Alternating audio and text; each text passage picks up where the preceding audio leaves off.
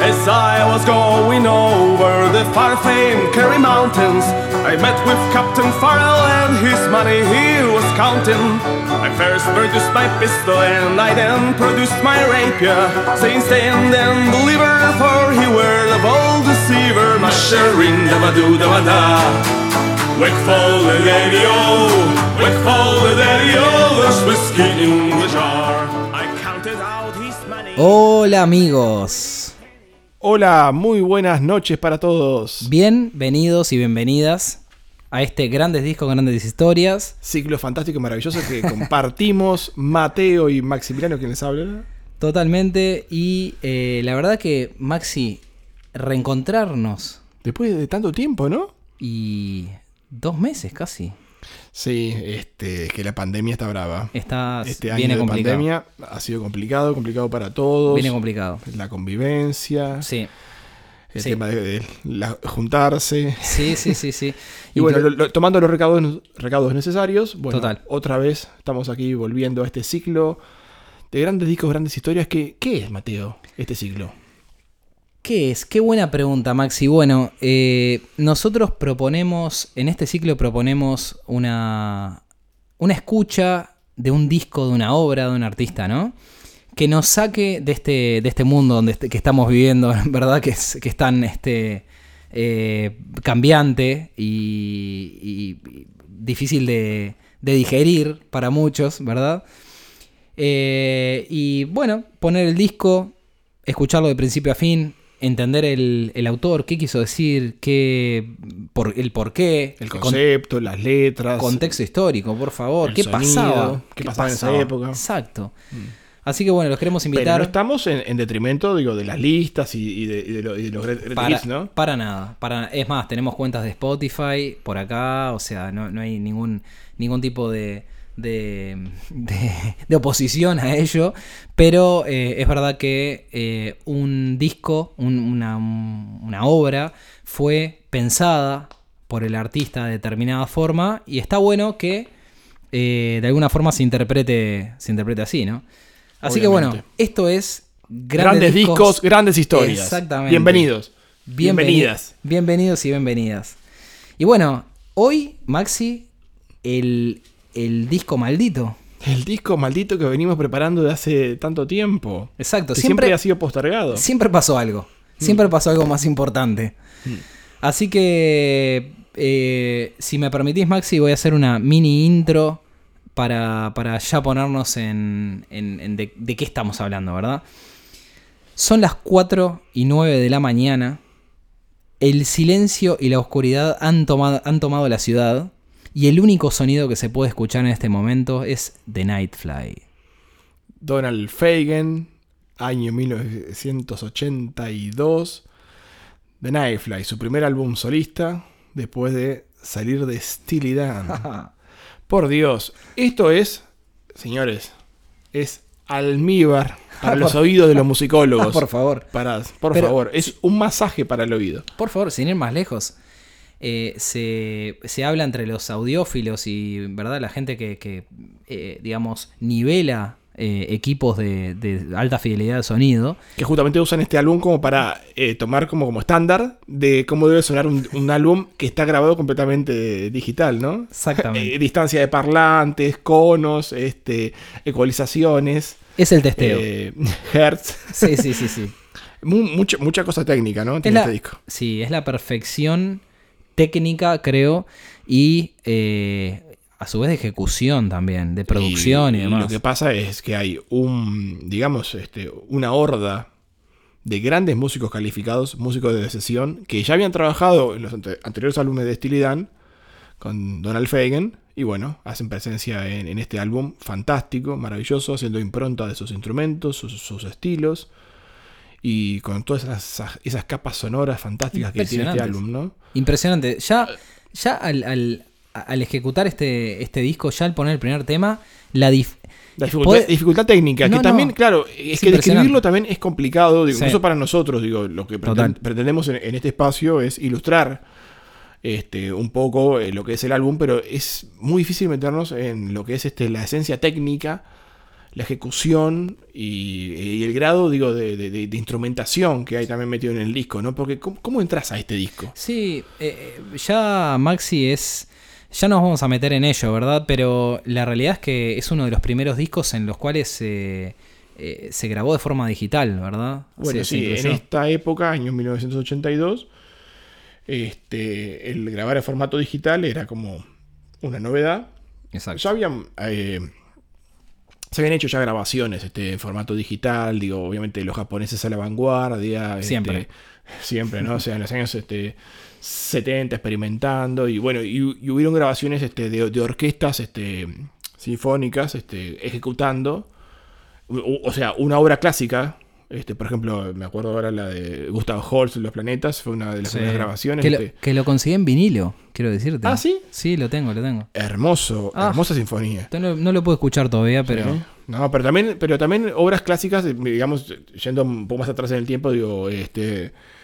eh, música de fuegos artificiales de, de Händel, este, Aaron Copland, también músicos más contemporáneos, que fueron grabaciones este, hechas digitales por orquestas contemporáneas y como que fueron los primeros experimentos digitales, digo, de, de- fines de los 70. Pero a nivel pop rock, este fue uno de los primer- primeros álbumes grabados este, exclusivamente en formato enteramente digital, lo que se, se dice en el, en el código de- del, del compact disc, el DDD, ¿no? Digital eh, Recording Disc, ¿no? Sí, Eh, sí, exacto.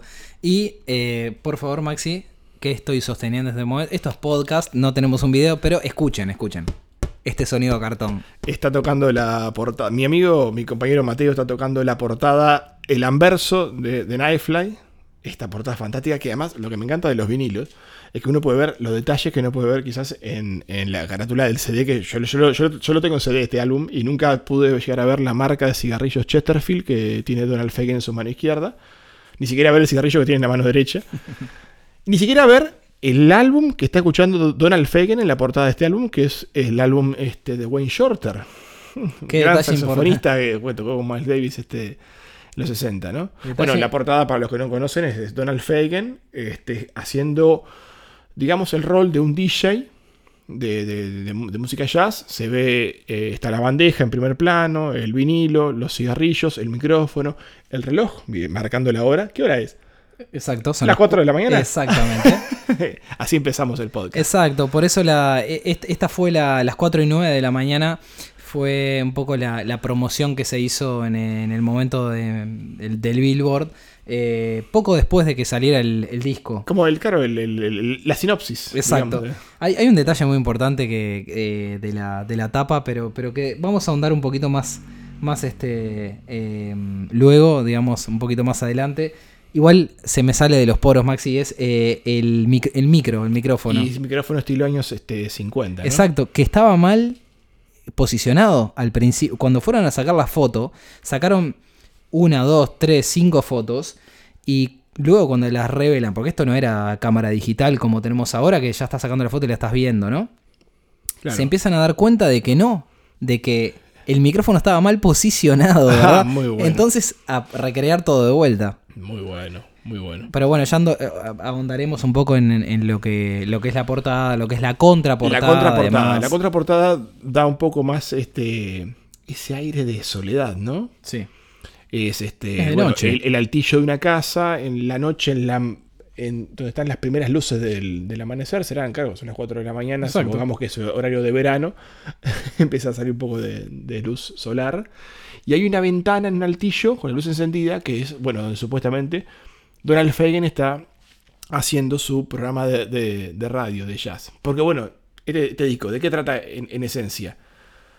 Donald Fagen habla de sus años de adolescencia, cuando él era fanático de los programas de, de jazz que pasaban en la radio, bueno, cuando él se iba a acostar en la noche. Y bueno, Introspección. lo que introspección Total. total. Lo que nos lo que nos conecta, Maxi, con eh, varios, algunos discos que ya, ya hemos hablado. Eh, bueno, uno de Peter Gabriel, el episodio anterior, anterior, que fue una introspección muy fuerte. En este El caso, Ujú. el As.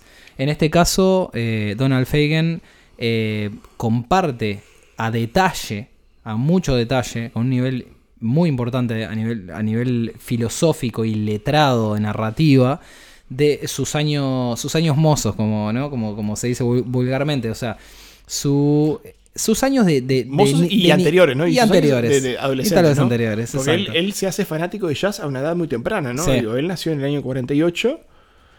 Este, y bueno, y, y la idea de ambientar este disco era a fines de los 50, principios de los 60, como dice bien Donald Fagen en, en la, en la intro Sí, de, de- de frase, digamos, de- del álbum, ¿no? comentanos, por favor. Y bueno, este, lo podemos, digo, hacer la traducción, ¿no? Las canciones de este álbum que representan ciertas fantasías que pudieron haber entretenido a un joven chico que crecía en los remotos suburbios de una ciudad del no- noreste eh, americano, obviamente, durante los últimos años 50 y principios de los 60. Y dice, y haré al final, esta parte me encanta, ¿no? En, en inglés, ¿no? Eh, por ejemplo, One of my general height, weight and build. Alguien como, em, con mi complexión física general, como peso y peso y altura, ¿no? Y, y firma DF, ¿no? Sí, sí. O sea, habla de sí mismo. Señores, estamos hablando de un álbum que es autobiográfico, claramente. Y 100%. se remonta justamente a la época dorada de esos fines 50, principios de los 60. Exacto. Bueno, que él vivió apegado a, a la radio escuchando programas de, de jazz.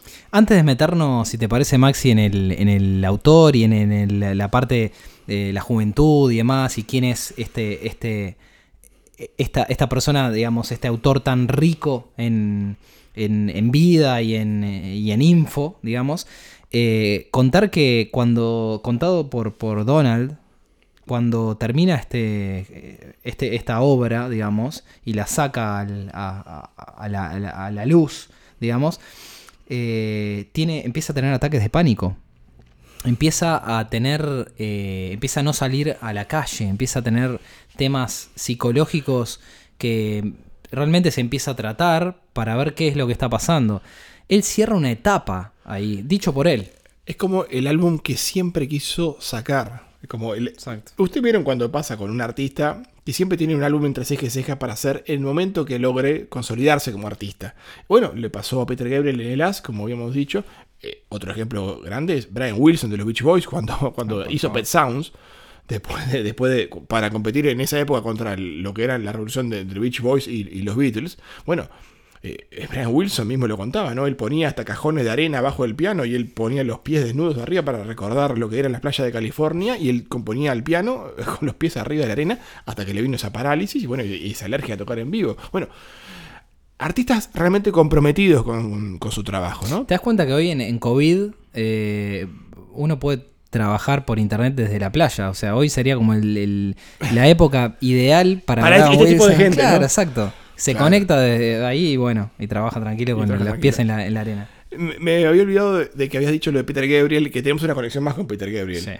Hablábamos de que este era uno de los pioneros, álbumes en formato digital. Total. Bueno, Peter Gab- Gabriel también fue pionero en álbumes digitales. Por Justamente favor. lanzó Peter Gab- Gabriel 4, m- más conocido como Security, un mes antes del lanzamiento de este disco. Eh, el de Peter Gabriel es de septiembre del 82 y este disco es del octubre del 82. Así que ahí tienen artistas comprometidos. Es impresionante cómo, cómo eh, to- artistas comprometidos nos- con, con- o sea, con- con sus tiempos, con, las nuevas tecnologías. Totalmente. y para lograr transmitir en su lenguaje, o sea, este, toda su vivencia, todo. O sea, es fantástico esto que quieran transmitir. O sea, Abren el corazón. abren el corazón. Exacto, exacto. Todo lo, Lo que que tienen para, adentro, para eh, decir. Es, es un legado. Es un Eso, eso es lo interesante. Es lo mismo que hizo Bruce Sprinting con Nebraska y también de este año, del, del 82, ¿no? Bruce Sprinting grabó Nebraska eh, en, un, en un cintero con su guitarra, él solo, olvidando de ser el formato digital, ¿no? Pero digo, pero dando, entregando su corazón. Entre dos álbumes rompedores, ¿no? ¿Qué pasó en esa década, Maxi? Impresionante. Y pasaron la década de muchas los cosas, 80. pero los 80, los 80 digo, rompieron Por mucho, favor. mucho, mucho- muchos roles. Pero bueno, si, tan, este, si nos este, ponemos en el año 82 puntualmente, bueno, el año de la guerra de las Malvinas, Claro. este, esa guerra increíble, este, inútil, que Jorge Luis Borges definió como dos calvos peleándose por un peine.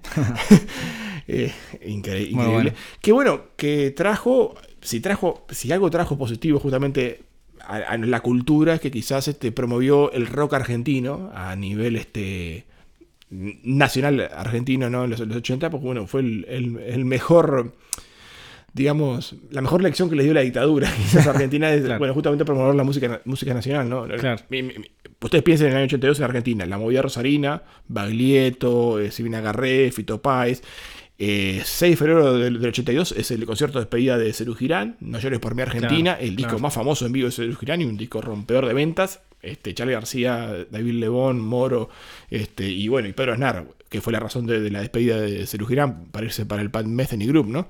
Pero, yo sé, Virus, Asterio, los Sí, primeros- sí, el primer sí. concierto de los, Re- de los Redondos, este, Sumo que, que iba a surgir, o sea, un gran auge. Papo digo, estaría con Riff. eh, eh, Papo con Riff, claro. a full, o sea, el BA Rock 82, Sí. incluso tuvo, digo, bueno, a nuestro compatriota eh, Rubén Rada, este, abriéndose ese concierto legendario.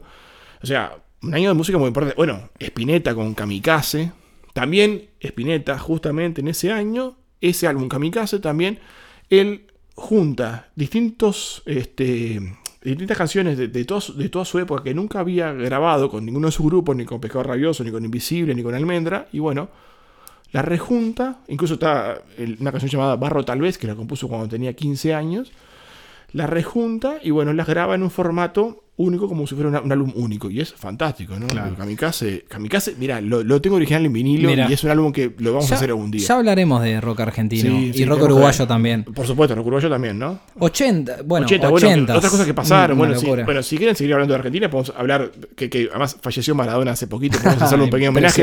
Sí. En el 82 fue cuando Maradona pasó a- de, de Boca a, a Barcelona en un Claro. pase millonario. Fue el año también del Mundial de España 82, el Claro. debut de Maradona en el Mundial, que bueno, que lo expulsan en aquel partido contra, Brasil histórico. Este, bueno, un mundial que ganó Italia, los tres goles de Pablo Rossi de Brasil, la Ah. final contra Alemania. Este, otra cosa que pasaron, en el 82, no, no tan lindas. Y Estados Unidos intervino en la guerrilla salvadoreña. Este, cosa como, como para pintar un poco eh, lo- Eh, un poco lo que se vivía Exacto. eh, en esa época.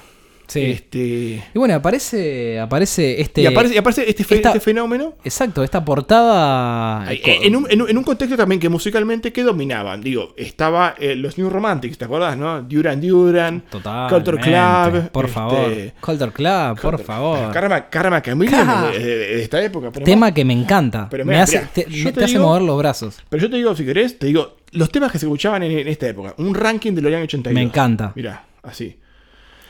Ebony and Ivory. Paul McCartney y Stevie Ah, Wonder. o sea, incluso hasta, hasta los viejos dinosaurios, porque ya a esta altura Estrellas. eran estrellas Sí, sí, consagradas, hacen un tema este, hiper vende- rompedor de ventas. Impresionante. Este, bueno, hablando un poco de, de- de lo que es este el tema del, del- del- del racismo, ¿no? O sea, contra el racismo, ¿no? Claro. Blanco y negro, Claro. haciendo la, la- la analogía en las teclas del, del piano, ¿no? Ébano y, y marfil. Pero tenés, por ejemplo, Fame, el tema de Irene Cara, Por favor, sigue sonando hasta hoy. sigue sonando hasta ahora. Eh, I Love Rock and Roll de Joan Jett and the Ah, Blackhearts. ¿Qué te parece? ¿Qué tema? Y- pero perdón, acá tengo un tema para golpear y golpear duro. Eye of the Tiger de Survivor Oh, es del año 82. favor, por Y favor. tenemos también Upward We Belong de este, Joe Cocker y con Ah, pero- eh, Jennifer Pero Warnes. mira lo que te voy a decir, temas, temas, temas que, rompedores. pero Pero tema- que temas que estás, que estás en el supermercado y los y los estás escuchando Y constantemente. bueno, y, y este año también es el tema Man Eater, Daryl Hall and John Oates. Oh, John Oates. Hola, Notes, por favor. Por favor. Impresionante. Pero- Bueno, eh, otra banda que eh, aparecerá en algún momento en Grandes Discos, Grande Disco, Grandes Historias, porque unos espe- es- especialistas Del en- soul, del pero- soul blanco. Y no, y no negro. solo eso, y no solo eso, en cómo hacer sonar bien sus temas. Por Porque cómo suenan los discos de, de Oates. impresionante. Impresionantes. Impresionante. Con toda la, la tecnología de los Rompe- 80 a full. Rompedores de, de- de- de equipos de mini componentes y, y bueno, parlante que tengas. Bueno, si hablamos del año 82, imposible no citar al disco superventas Thriller de Michael Ah, Jackson. por favor, ¿no? de ese año. por favor. Este, Y ya también- vamos a hablar, y ya vamos a hablar de alguna, de alguna sorpresa eh, para el próximo programa también, que, que también viene es- por es ahí Que es un disco del año 82 también. Exactamente. De otro artista. de otro artista que competía, estaba siempre como, como También ahí. del, también del medio oeste americano con Sí, Michael sí. Jackson. Michael Jackson era, era de, de Indiana y, Total. y el- y este otro que viene es de Minneapolis. Total. Vaya hallándolo por ahí.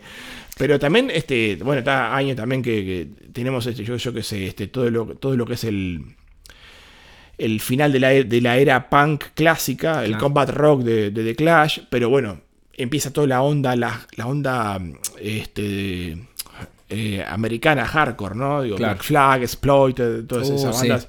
Ya metiéndose en terreno más pesado, ¿no? Sí, bueno, sí, sí, sí. eh, heavy metal, Iron Maiden, Judas Priest. Sí. Iron Maiden meten a, un tal Bruce Dickinson a cantar Y- en un álbum llamado Number of the Beast, que es de este año.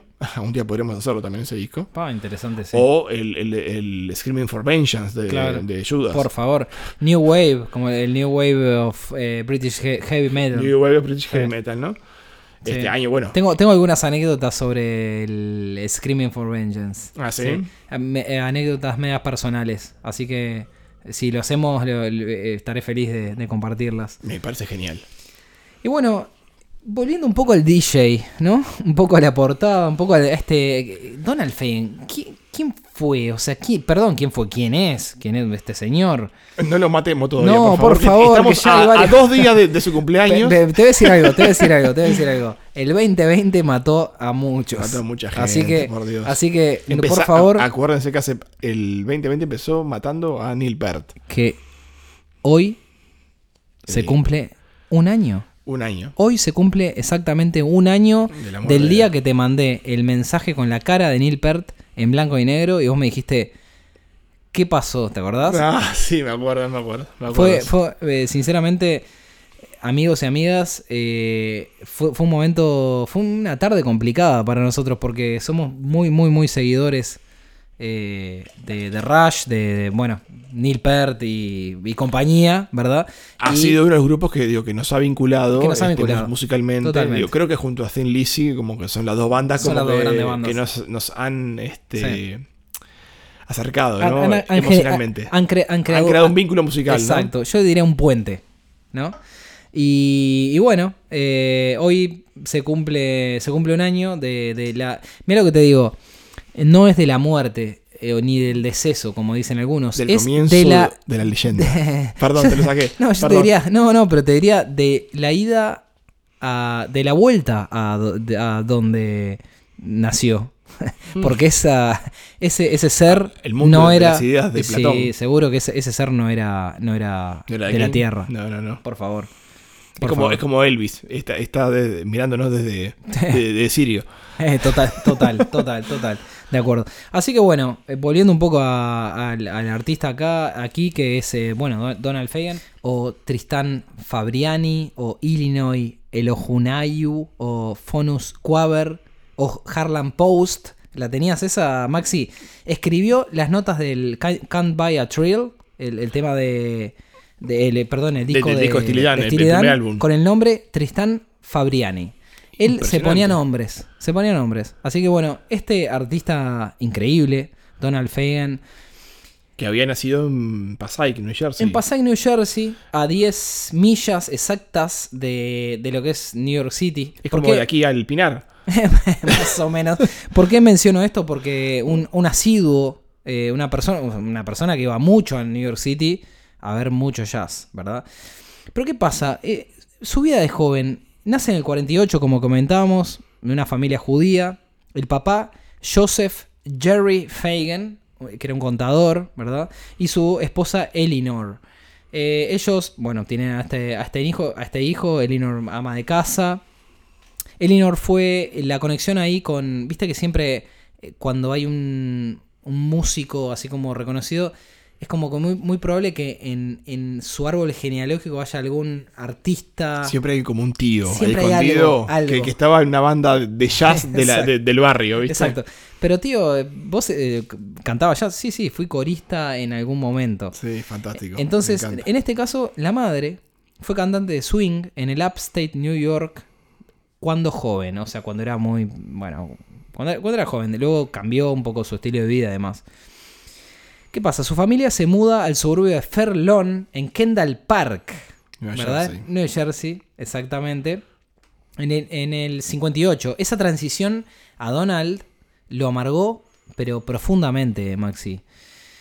Cuenta él, eh, hay, hay un... eh, Se lo recomiendo, amigas y amigos, eh, en YouTube hay un podcast que se llama The Third Story, la, la tercera historia, que eh, se pueden, bueno, justamente se puede encontrar en las redes, que habla mucho de, de- todo este, este periodo. Él le preguntan y bueno, habla mucho de- de su infancia. Él odiaba vivir en los suburbios. En esa entrevista él cuenta cómo eh, se sentía como una prisión, era como un momento, dice que él, sus palabras, perdí fe en mis padres, así nomás. Fue probablemente la primera vez que me di cuenta que, una, que tenía una propia visión de mi vida. Lapidario. Totalmente. La verdad. Imagínense, o sea, año 58 fue la mudanza. Exacto. 10 años, preadolescencia, donde uno se empieza a cuestionar justamente los valores y ver si los padres son o no son perfectos. Conocen todas las respuestas a mis preguntas, a mis interrogantes, y justo ahora se mudan, como que ya tenía mis amistades ya este, asimiladas en la Total. escuela, ¿no? Total. Y cambio, cambio de escuela, me voy a un suburbio, estoy muy alejado. ¿Y qué tengo? La radio como única amiga. en la Exacto, noche. y a eso iba a ir. Sus frustraciones en estos momentos de su vida en Kendall Park, cuando estaba solo, y que la contraportada del disco, mostrando esa ventanita sola, claro, con una luz, una iluminada, Una muy de noche. una- exacto, polilla, una polilla en la Exactamente. Inspira justamente este nombre de Night Flight que es la polilla, el ave nocturna. Mm. que era, fue, era lo que era, lo- lo- cómo se sentía, ¿verdad? Bueno, Fagan se, se interesó por el rock y eh, el rhythm, rhythm and blues. la- Como todo en- joven de esa época, ¿no? Totalmente, en la década de los 50. A- Absorbido por lo que era Elvis Presley, Little, Little Richard, Bill Haley. Exact- y Chuck, Chuck Berry, Berry. Por favor. El primer disco que adquirió, y este dato interesante de color, fue el Reel- Reeling and Rocking de Chuck Berry. ¿Vos sabés? A los 11 años, una, una tía le recomienda eh, justamente a Chuck Berry y le, le recomienda a las hermanas Boswell. Un trío interesantísimo. ¿Qué, qué hacía Mateo? Un bebop, bluegrass, eh, corista, ese Sí, estilo lo- eh, sí. años 40 Sí. de, de coros. Sí, como vos lo describiste hoy, Maxi, más temprano, era eh, música de dibujitos animados. La Silly Symphony. Sí, Silly Symphonies. Porque era, eran esos coros. Fue, fue la primera banda realmente de, de jazz en hacer arreglos importantes, ¿no? En hacer arreglos vocales tan, tan, tan importantes. Bueno, un fanático de, de- de todos los artistas de la época, Miles Davis, ¿no? Thelonious Monk, Sonny Rollins, Pero, Charles pero Mingus. lo, lo- pero lo importante es pensar en, claro, la radio como, como amiga de Donald Fagen a esa temprana edad y él, con todo el auge de rock and roll, que supongamos que él lo compartía con, con sus compañeros de la escuela, la, escuela- la nueva escuela, eh, Exacto. Kendall Park, Exacto. que lo podía compartir, pero él ya estaba iniciado en esos artistas sacrosantos del jazz, ¿no? Exacto. Pero que supongamos que él los atesoraba y los guardaba en, en su cajita, digo, de, de- de amor, de, de que no los compartía con todo el mundo, ¿no? Exacto, y es lo que tiene el jazz, ¿no? Es, eh, él lo Eh. describe, él lo describe en su, en su eh, autobiografía, Eminent Hipsters, que tuve la suerte de, de- de descargar y adquirirla y, y poder leer un- algunas, algunas partes.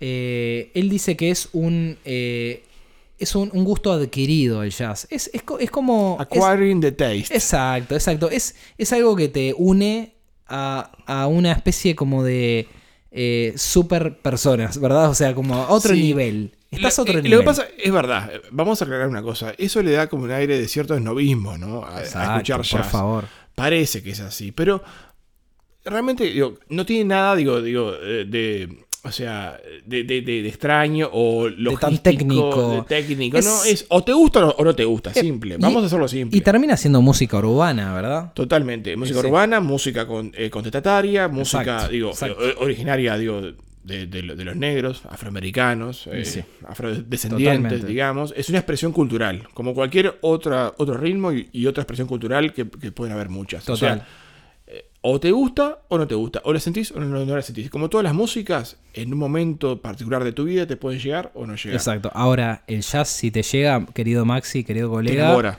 por favor. Eh, yo tenía, mira, mira, anécdota personal así muy cortita.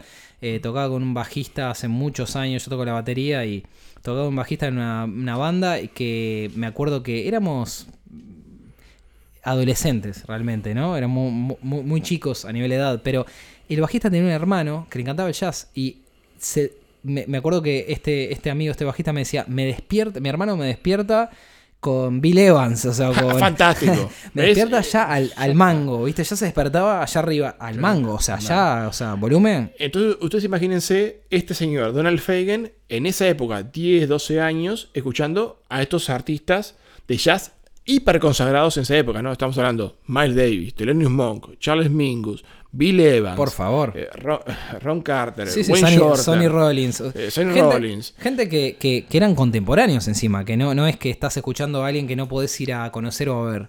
Por esa razón, cuenta eh, Donald que se tomaba el bus regularmente, ya un poquito más grande a, ni- a nivel edad, para ir ¿verdad? a Greenwich Para ir a Village de, de- Nueva York, Manhattan, a ir a, ir a, a mamar al estilo de todos estos, ¿no? Estos, John Coltrane, estos. McCoy Tyner, Por este. Jimmy Garrison, a toda esta gente que la rompía, ¿no? Eric Dolphy. Lo que pasa es que es la época. Y sí.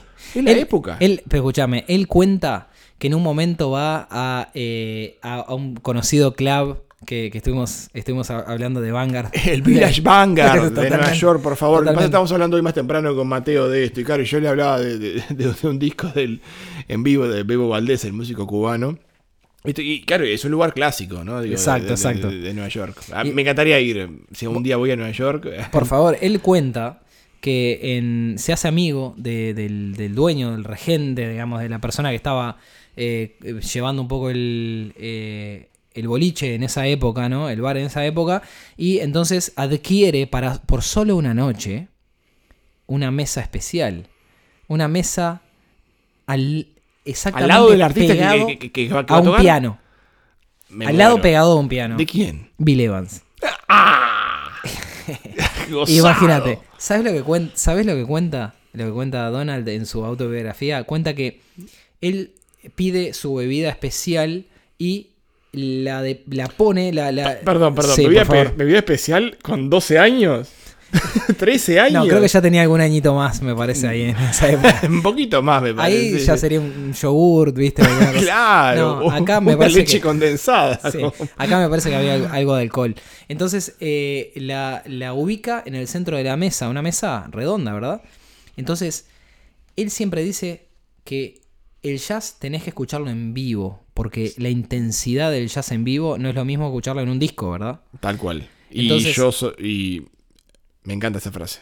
Este, 100% de acuerdo. Yo, eh, Cada vez que he visto jazz en vivo eh, eh, me ha conmovido muchísimo más que quizás, quizás escuchar el mismo, el mismo, lo mismo, pero en estudio. en estudio. Sí, sí, Yo sí, totalmente eh, de acuerdo. adhiero también a la, a la frase, pero bueno, es una frase original de, de Donald. No, no, no. Lo, lo- no, lo- lo digo de verdad, en serio. Digo, yo- perdón. O sea, No, no, no, solamente por como, como, como anécdota personal, digo, digo de, ver a músicos en vivo en el Festival de Jazz de, de la Pataya. Este, sí, sí. Lo que, lo Para- que transmite en vivo a veces el músico de jazz, eh, o sea, el músico, bueno, apasionado, porque Sí, justamente son sí, sí, apasionados sí. de jazz, ¿no? Digo, Para Yo- los que... eh, perdón.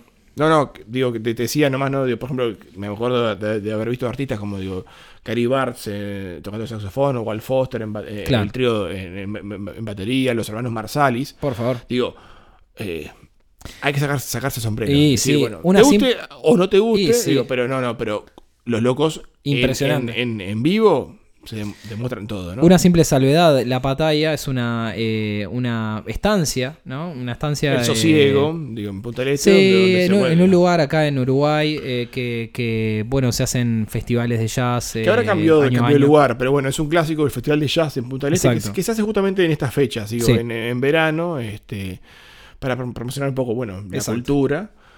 Pero no, no, no, pero ver músicos de jazz en vivo, eh, perdón, Impresionante. yo vi a Jean-Luc Ponty en vivo y Impresionante, con ese violín impresionante. Eh, ya- te digan jazz, jazz rock, este, como sea, vi a Aldi Meola en vivo, digo, o sea, todos los músicos de jazz en vivo transmiten Por favor. pasión. Y sí, sí, sí, Pasión. totalmente. Pasión.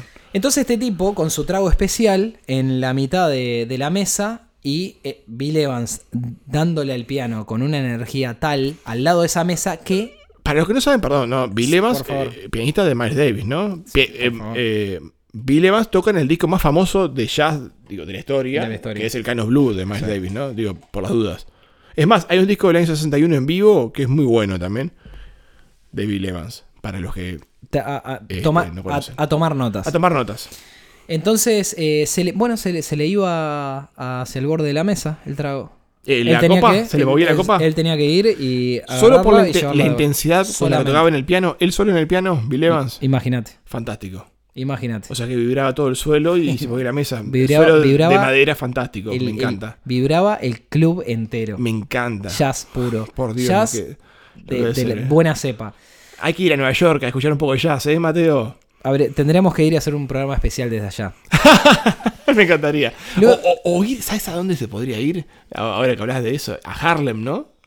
en Nueva York, ahí a, ver un poquito de eso, ¿no? Estuve por ahí hace unos años. Muy bueno. muy Eh, Sabes que en Harlem vi una. Fui a una, a una iglesia un domingo en la mañana que. Una igle- sí, turística, turística. Turística totalmente. En la cual estaba abierta para turistas y, y bueno, gospel, pero impresionante. Qué bueno. Y no solo. No solo el- la, la banda, digamos, que tocaba, que cantaba, sino el público. Todos Realmente entregadísimos Qué impresionante. todo el mundo cantando eh, canciones que no, yo no conocía, no tenía ni idea, pero, pero casi formaba parte de ello, porque era una energía impresionante. Impresionante, ¿no? Es, es energía, ¿no? Es energía En- pura. En el gospel, ¿no? Energía pura. Bueno, eh, Donald, lu- luego de. Cuenta, cuenta la historia, cuenta el mismo Donald en entrevistas, que luego de graduarse del South Brunswick High School en el 65, él va y se enrola en el Bard College a estudiar literatura inglesa y conoce Ah, ¿quién Ah. será? conoce a, a alguien muy eh, influyente en su vida, ¿verdad? ¿Qué formará? Que eh, antes, de, antes de llegar a eso, ¿Qué marcará? el que marcará, quería comentarles que eh, en su. Eh, bueno, en su Eminent Hipsters, en su, eh, autobiografía, él habla de. eh, él llega a un pub, un bar de jazz, escapándose del campus, ¿verdad? En el cual escucha y estoy buscando mis notas porque es, son impresionantes. es impresionante la forma que. A ver, Donald Fagan es un tipo muy ácido. eh, en su narrativa describe muy bien la- las. las. este. eh, de la vida, si se quiere, ¿verdad? Entonces él habla de cómo conoce a su compañero y amigo que fue. mm, que los. digamos que fueron compañeros 40 años después, ¿no? Él va a un, va a un pub, escapándose un poco de, de ese ruido de, de universidad, ¿verdad? Eh, y escucha una, una guitarra de blues que él eh, describe como, esto no es, esto es, ese sonido no, desde afuera del pub, llegando, digamos, no era un sonido de average, o sea, como de, De- niño, de- niño blanco, promedio. claro, dice de niño blanco surfista, o sea, con esa eh, tocada surfista promedio. Esto era, había un feel blues ahí. Aparte, él mismo reconoce que antes de entrar e ingresar al local, se da cuenta de que el amplificador estaba modificado para que las notas graves sonaran un poco más graves, ¿verdad? Y tenga ese feel bien blusero, pero O sea que ya compartía ahí el feeling por el sonido, ¿no? Por estetas del sonido, exacto. fanáticos del sonido. Exacto. Y los dos serán grandes, meticulosos Por favor, del sonido. por favor. El club Red Balloon, lo acabo de encontrar acá en mis notas, que era una cueva perdida, él cuenta, entre los árboles. Eh, Bueno, ahí escuchaba esa guitarra de blues que, eh, como les decía, no era, no de chico blanco regular, etc. Y eh, su amplificador estaba, ele- estaba eléctricamente modificado. Mirá esto, Maxi. ¿Está? O sea, no sonaba otra cosa igual. esa- esas cosas y es como pienso, no sé, en Link Ray eh, haciendo Rumble con, con, con un, con un, con un, no sé, Pero, algo clavado sí. en el amplificador o Dave Davis de los Kings, a- no sé, grabando este You, You Really Got Me. ¿Qué Pe- hacían pero- esta gente? Pero, pero mirá, a- a- o sea, a nivel textual lo que dice, lo que dice Donald Fagan en su autobiografía, dice ese sonido terciopelado y en, y en su exacto Albert King sustain. ah, buenísimo. Es, Buenísimo, es- es- es perfecto. Entonces, bueno, con su guitarra Epiphone roja cereza, un- con- ya con un look severo, él dice que conoce a quién iba a ser su compañero en los próximos 40 años.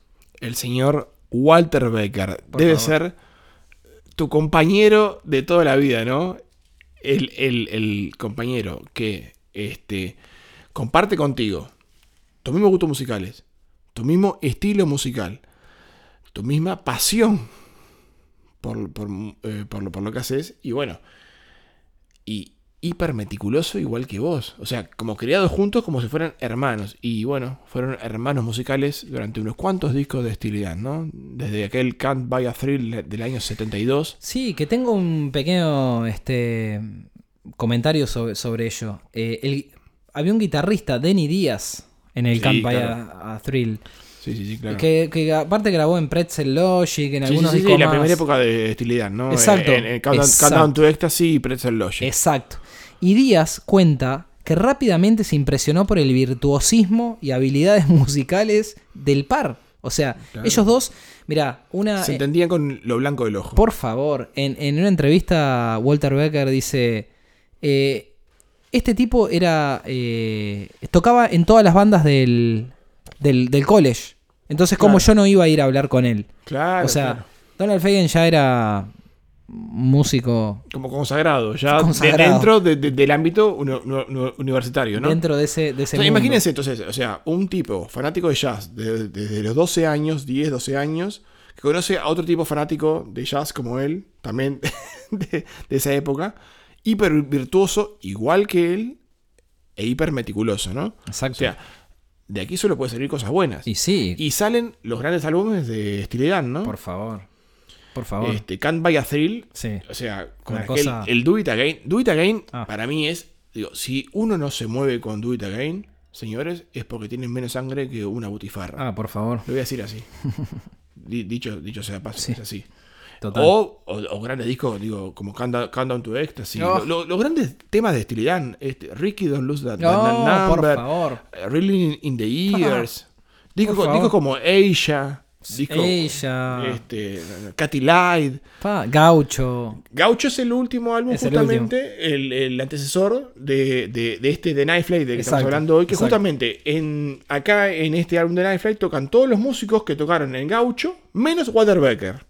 Por eso este Exacto. álbum es de Donald Fagen, Exacto, solista. exacto, exacto. Importante mencionar, Maxi, que eh, Becker al principio empezó con el bajo. Porque claro, estaba, estaba Díaz eh, en, en la- en las seis cuerdas, ¿verdad? Empezó, empezó con el bajo. Pero rápidamente, después de un par de discos, claro, ah, desaparece Díaz.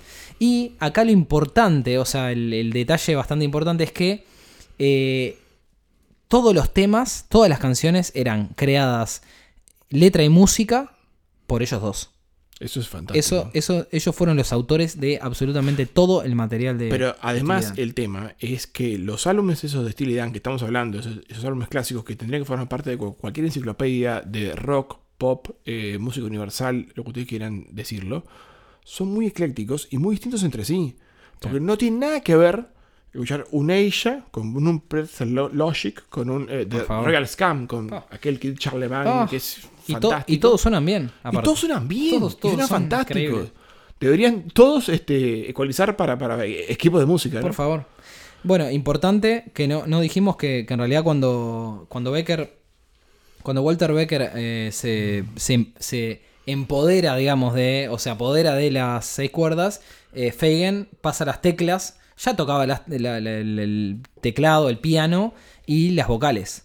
Hay una anécdota que eh, él en las primeras apariciones de lo que era la banda, ¿verdad? Ya con Becker, eh, Donald Fagen no tenía, eh, no consigue un teclado prestado que era de parecía de una chica rusa, una muy grande, ca- casi nadadora, ¿no? Un, un cuerpo impresionante, mastodonte.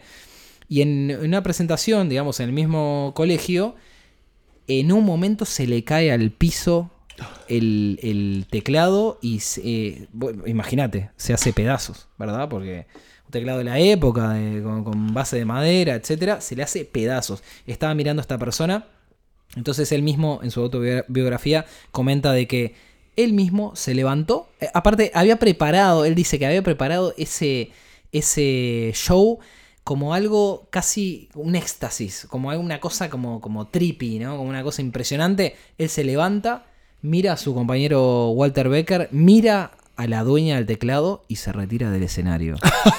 Así nomás. imagínate, imagínate la vergüenza. El momento, ¿no? un- un perfeccionista del instrumento y de Sí, la sí, producción claro. musical. Claro.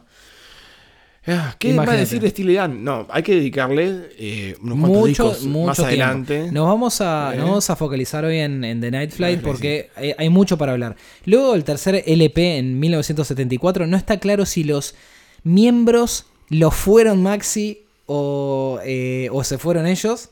Eh, ellos, eh, Becker y, Fa- y Fagan, se meten en un proyecto de estudio que fue el best selling del álbum 77, que fue el... Asia. Exactamente. Mi disco favorito de Cer- Steely Dan. de certi- Steely Dan. certificado Platinum. Sí. Eh, El Blackout Blues, ya con el que arranca eh, Asia, es fantástico.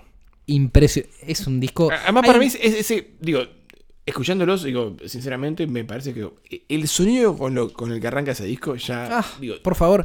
seductor. Me, me, me- Jazz pop rock, ¿qué es eso? Sí, es, es to- es Progresivo. todo, sí, es todo eso lo que Eh, acabas ¿qué de es? Me pone muy nervioso la portada. Sin meternos demasiado, pero es como una tirita, es, Es como una, una tira tirita, es eh, una tira. roja y blanca, Sí. cortada en el medio Sí. y dice Asia. Mira, tiene que Ah, haber mucho, tiene que haber mucho ahí para hablar, pero estamos para, para otra. Sí, estamos con Donald. Eh, bueno, luego de, de ella van a directo Gaucho. a, a Gaucho.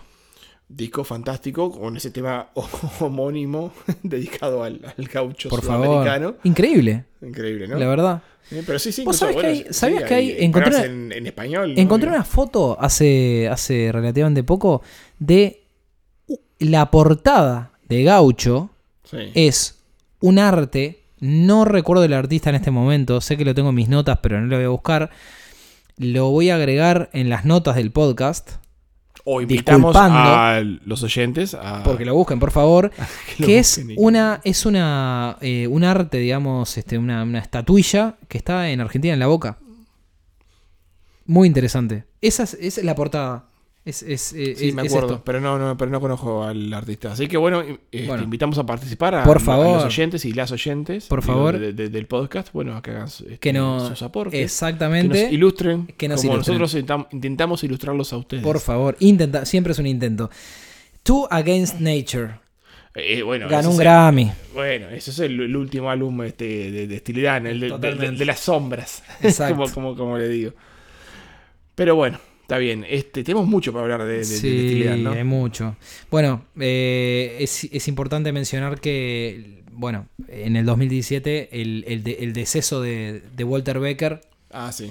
¿verdad? Y bueno, esto es importante, es un dato importante, que Fagan quería cambiar el nombre en honor a, a su compañero de viaje en esta vida, ¿verdad? Cuarenta y pico de años. Y los promotores, siempre ácidos, ¿verdad? Le dijeron que no. O sea, no lo dejaron. Por razones comerciales, no, no, no lo dejaron. Entonces, eh, hoy Fagan sigue, sigue en tour. Ah, Hoy estamos en pandemia, pero hasta lo que fue el 2019, sigue en tour con Steely Dan. Yo me acuerdo, porque yo por un viaje de trabajo estuve, eh, iba para Estados Unidos y me acuerdo que vi que tocaba Steely Dan. Y cuando veo esto digo, ¿qué? Tengo que ir a ver esto. Y ya los tickets estaban no vendidos, revendidos, ya no había más. Pero bueno, era en ese momento era Donald Fagan. Donald Fagan Sí, solo, era- casi Walter Becker. Sí, do- do- 2019, imagínate. Increíble. Steely Dan. También invitamos a los oyentes a hacer sus aportes a ver si encuentran la razón, la incógnita del Sí. nombre Dan. Ah, ¿De dónde viene? No se lo vamos a decir nosotros, pero bueno, este se puede encontrar por ahí, digo, tampoco está tan difícil. Pero bueno, nada, como una pequeña trivia que podemos pro- proponer, proponer desde, desde aquí, ¿no? Total, total. Me, me parece interesante. Y un pequeño dato que, que no, de color que no quería dejar este, fuera, Maxi, es que durante eh, el resto de los 80, en el, en el 86, Fagan y Becker se reunieron a trabajar en un álbum debut de eh, la modelo y cantante Rosie Vela. ¿Tá? Ellos fueron, eh, trabajaron para este, para, este, para este álbum. Fagan coprodujo y grabó los teclados para el disco. ¿tá? Eh, a su vez también, este es otro dato de color, debut solista de, de Walter Becker. O sea que siempre estuvieron, por más que en un momento se separaron, siempre estuvieron co-trabajando y, y claro, trabajando sí, para algunos más, para, para algunas este, estrellas, personas, eh, siempre como productores. Claro, es como un grupo de rock que eh, atípico. Son dos personas que siempre se juntan y se desjuntan con, con- con- con un, con un grupo de, de artistas alrededor, ¿no? Eh, Es raro Steely Dan, ¿no? Es, es, es una banda. sí, es, es Bastante atípica, loco, sí, muy atípica. total. Muy, muy, muy atípica. Total. Bueno, los invitamos a escuchar esos álbumes también de Steely Dan, lo que mencionamos, ¿no? A, a mí Can't Buy a Thrill me encanta. Ella, favor. ella me parece fantástico. Gaucho es muy interesante a, a nivel digital.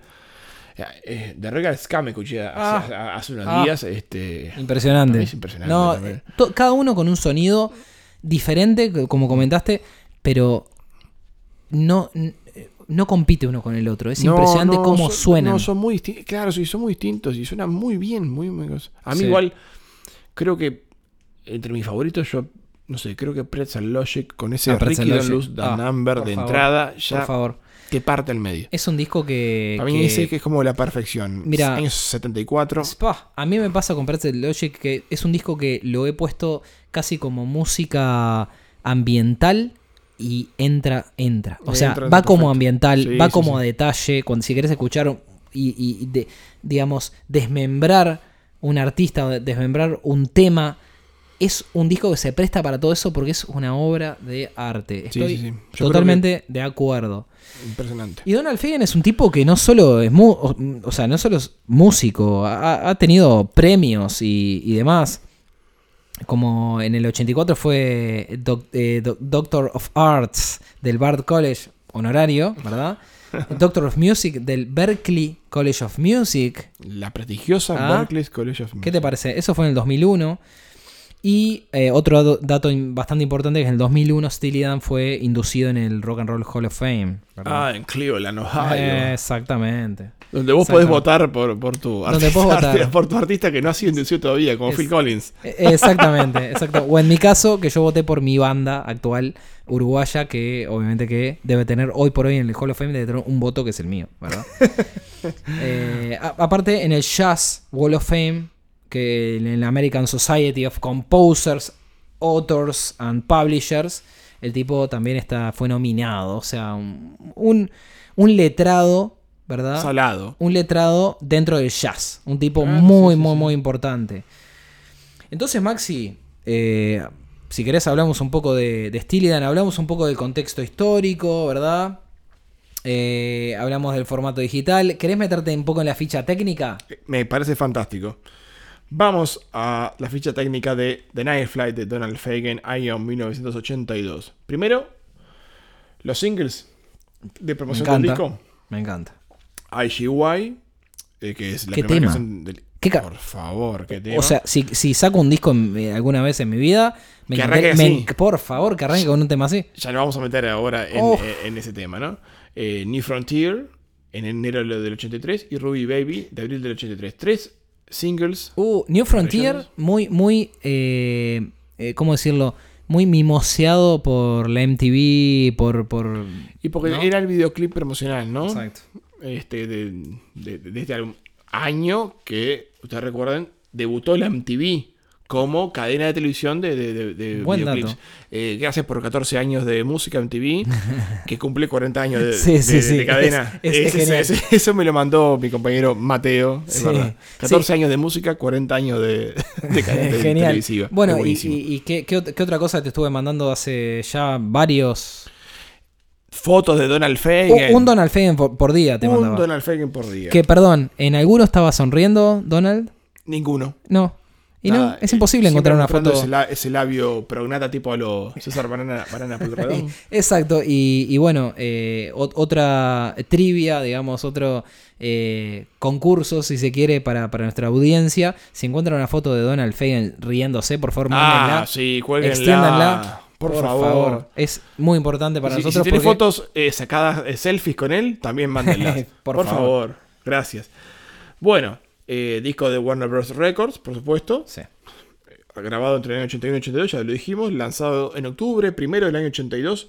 En muchos estudios, obviamente. Con Sí, este, este tipo de, de por meticuloso favor, no podés grabar solo en un estudio. ¿Cómo? Bueno, Era un problema. Soundworks Digital, Recording Studios, Automated Sound, todos en Nueva York. Village Records en Los Ángeles. Village Records, sí, sí. Impresionante, ¿no? Todo est- estudios clase mundial, ¿no? Entendámonos. Claro. Bueno, y la producción a cargo de quién? Gary Katz. Obviamente, antiguo, eh, digamos, este compañero de las épocas de Estilidad, ¿no? Junto a Roger Nichols, ¿no? Roger de Immortal Nichols, como, The le, Immortal. como le decían, que produjo a los Beach Boys, Stevie Wonder, Frank Zappa, entre otros. Plácido Domingo, mirá qué, qué dato de color. genio, genio, genio. Gloria. Estefan, bueno, poseedor de 8 Grammys, para que tengan una idea. Bueno, y con los ingenieros de sonido Da- Daniel Lazarus y Elliot Shiner. ¿Qué te parece? Increíble, la verdad. Eh, James Hamilton, Hamilton fue el que tomó la fotografía que ves en la portada y contraportada. Y obviamente el masterizado de Bob Ludwig, mi em- hombre a quien siempre eh, o cada tanto mencionaremos en, en estos podcasts de grandes discos, grandes historias. Total, y... Remastered by Bob Ludwig. Ah, lo, sí, lo has visto sí, siempre, sí. ¿no? Sí, sí, sí. sí, No sí. sé conocer que es el, Bo- el Bob Ludwig. Habría, que- habría que ver, es como, es como el, el Ted Templeman de... Eh, es- ¿no? es- eh, creo que es un poco más arriba que el del, del Hasta Templeman. más arriba. Sí, creo que sí. Creo que es como el padre del. Bueno, el, el disco tiene cosas extraordinarias como... Ya vamos a nombrar los temas, pero así como un- una puntita nomás, Ruby Baby, un tema del álbum se generó un efecto único entre los tecladistas Ma- eh, Martin o Martian, que era un- uno de los tecladistas, y Greg. Feelinganes. Be- Que fi- bueno, sí, mi- per- perdón mi pronunciación. Feelinganes, que fue tecladista de Michael Jackson, Toto, Eric Clapton. Eric Clapton, David Gilmour, Quincy Jones. Podemos, podemos hablar muchísimo de- de- del currículum de los, de los Y- músicos de estudio. ¿Y sabes Este por álbum. qué, por qué tema le caen fichitas todos los meses a Feeling Games? Por un tema que está atribuido a él, que es un tema de el rey del pop. ¿De Michael, Michael Jackson? Sí, Thriller. No puedo creer. ¿Podés creer que por Thriller le caen fichas todos los meses? Agadu, bueno. sería derecho de el- autor. El, Agadu bri- este, norteamericano. Exacto. Muy bueno, muy bueno. Bueno, nos metemos este, en las canciones, canciones de este Sí, antes, an- an- un mínimo comentario antes de eso. Fagan dice, eh, estuve a punto de rendirme y pasarme análogo, víctima del cansancio, pero mis ingenieros estuvieron empujando constantemente. Qué grande. Él le echa la culpa a los ingenieros, pero no sé quién estuvo ahí. No, eh, seguramente fue el mismo que, que era Seguro. un insoportable de la perfección. Por favor. Un meticuloso Como- insoportable. Por, por como es internacionalmente conocido, ¿verdad? Obviamente. Bueno, como dijimos, el álbum es un- una rendición a su época de joven, adolescente, escucha de radio. Y el álbum arranca con un tema, eh, bueno, quizás el tema más conocido del álbum, o por lo menos es, es, es como es conocido el álbum, ¿no? Con este sonido, ¿no? IGY, International Geophysical Year. O sea, un nombre... Bien claro, pomposo, eh, sí, Eh, pero, pero hablando de, de- de un hecho concreto que Sí. ocurrió entre el año 57 y 58, el Entiendo. año geofísico internacional, Total. un evento científico que congregaba a científicos de, de distintas partes del mundo, bueno, este, acorde a los tiempos que, que corrían para intercambiar este, este, papers, digamos, ¿no? Este, Sí. e- eventos científicos. Recuerden que es el año, digo, de- del lanzamiento de- del Sputnik, digo, por parte de, de los rusos, este, época de Guerra Fría, época de Claro. bombas Y- atómicas. Y, de- y déjame hacerte una, una salvedad ahí, un mínimo comentario que aparece. En realidad es una unión que, que- que hago, que hago yo, ¿verdad? Pero eh, Donald en su Eminent Hipsters, en su ya recomendado por grandes discos, grandes historias, eh, autobiografía, habla de, en un capítulo, habla de The Cortico Thalamic Pause, dice. Muy bueno. Growing Up sci- Science Fiction. O sci-fi. Claro, criándose en la ciencia ficción, ¿no? Exacto. Y él cuenta que por el, en el 1956, y esto, esto lo quiero comentar a raíz de esta canción, y ya vamos a la interpretación personal de esta canción, eh, en el 56, en el Ed Sullivan Show, que era un show que, que- que era Lo muy veía visto, todo el mundo eh, por favor. a la noche, ¿no? Horario central, este Por favor. show familiar. Era para, para los uruguayos que estén escuchando el podcast, Ca- Cacho Bochinche, los españoles tendrán su, su, su artista, digamos. El castillo que- de la suerte. Sí, exactamente. Entonces, en Ed Sullivan, en el 56, entonces pasan un corto de animación llamado A Short Vision, que fue, fue creado por unos eh, em, cineastas, Peter and John Fowles. Británicos. Por fa- británicos. Por favor, busquen en YouTube A Short animación. Vision, esta animación, porque la vimos con Maxi antes de empezar el podcast y la cara de Maxi era un po- verdadero poema. Es una cosa imposible. Se lo paso a describir.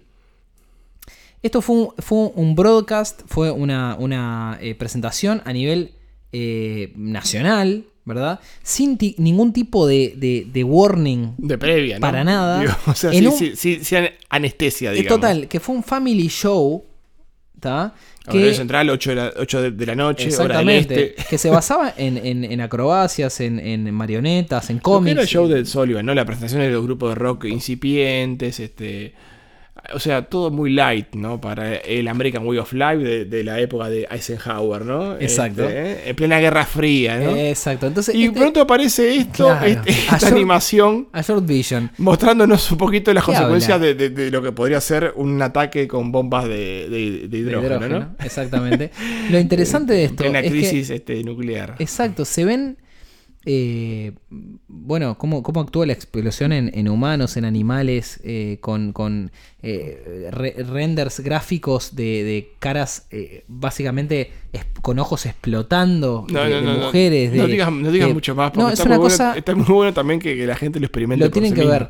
Entonces, Donald comenta que al otro día, cuando pasa este suceso, estamos hablando de, señoras y señores, Años 1950, 57, 56, exacto, como lo. 56-57, como lo, como lo, este, lo comenta Donald.